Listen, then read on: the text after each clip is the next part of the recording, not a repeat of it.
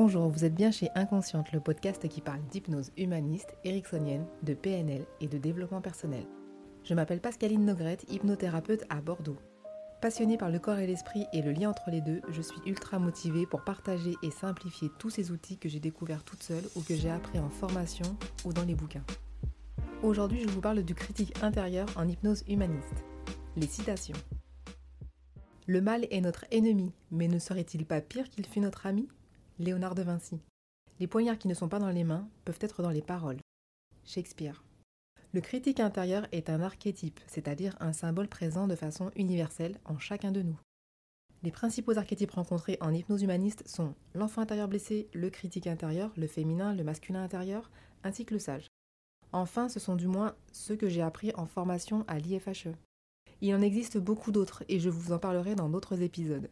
Rencontrer et soigner un archétype est indiqué en hypnose humaniste dans le cadre de la thérapie symbolique avancée, créée par Olivier Lockert et Patricia D'Angeli.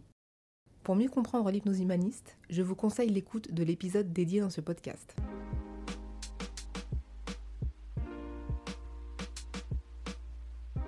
Qui est le critique?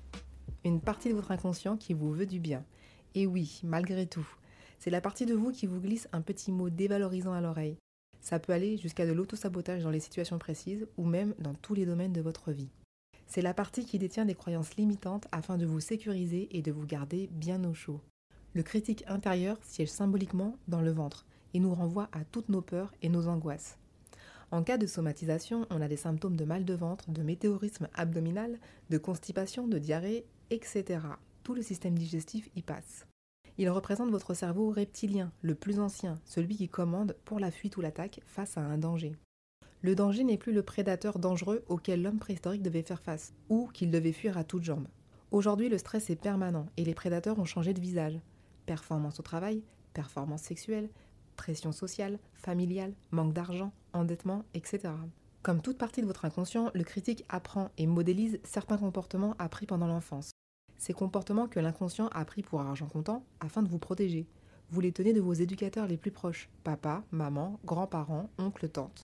Parfois votre inconscient aura entendu tellement de fois des critiques de la même personne qu'il va décider de les enregistrer pour de bon et s'en faire une vérité ultime. Le petit souci, c'est que ce comportement va traverser le temps jusqu'à l'âge adulte et que la protection qui était utile pendant l'enfance devient étouffante à l'âge adulte.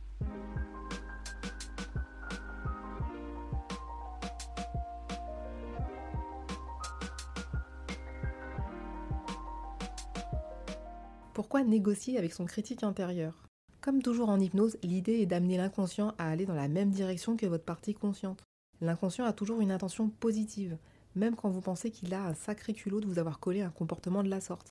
Du style des maux de ventre, un dialogue intérieur humiliant, dévalorisant, un manque abyssal de confiance en soi, des angoisses, un sentiment d'insécurité. Je dis souvent qu'il s'agit de faire une mise à jour de l'inconscient, afin de le mettre au courant de ce que vous souhaitez être au présent en tant qu'adulte, c'est-à-dire un être heureux.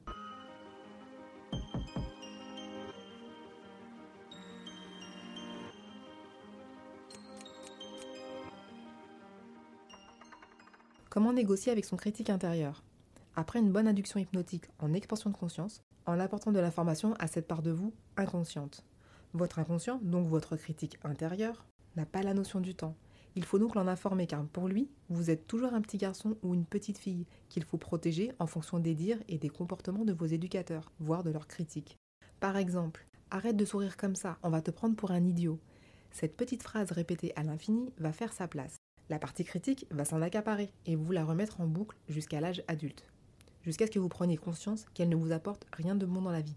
Aujourd'hui, adulte, vous pourriez vous rendre compte que vous ne souriez jamais, que vous critiquez ceux qui sourient souvent, et vous recevoir des remarques sur votre côté stoïque et froid. Effectivement, vous avez l'air sérieux et intelligent, mais au fond pas très heureux.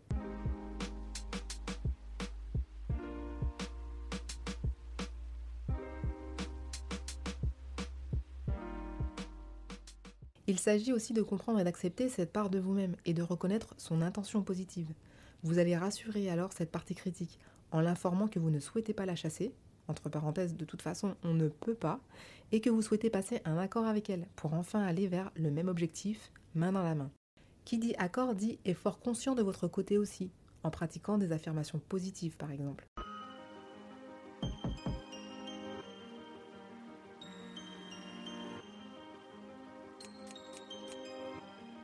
Mon critique à moi.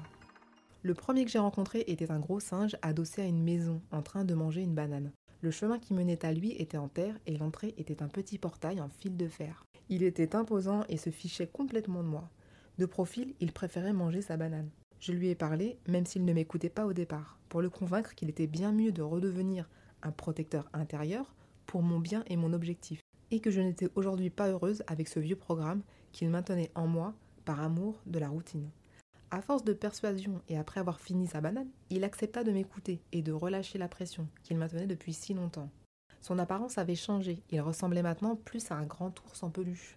Il était d'accord pour m'aider et pour m'en convaincre, me prit dans ses bras tout doux avant de me laisser repartir avec un signe de la patte. Pour vous, si vous avez déjà en consultation rencontré votre critique intérieure, vous pouvez y retourner à l'occasion.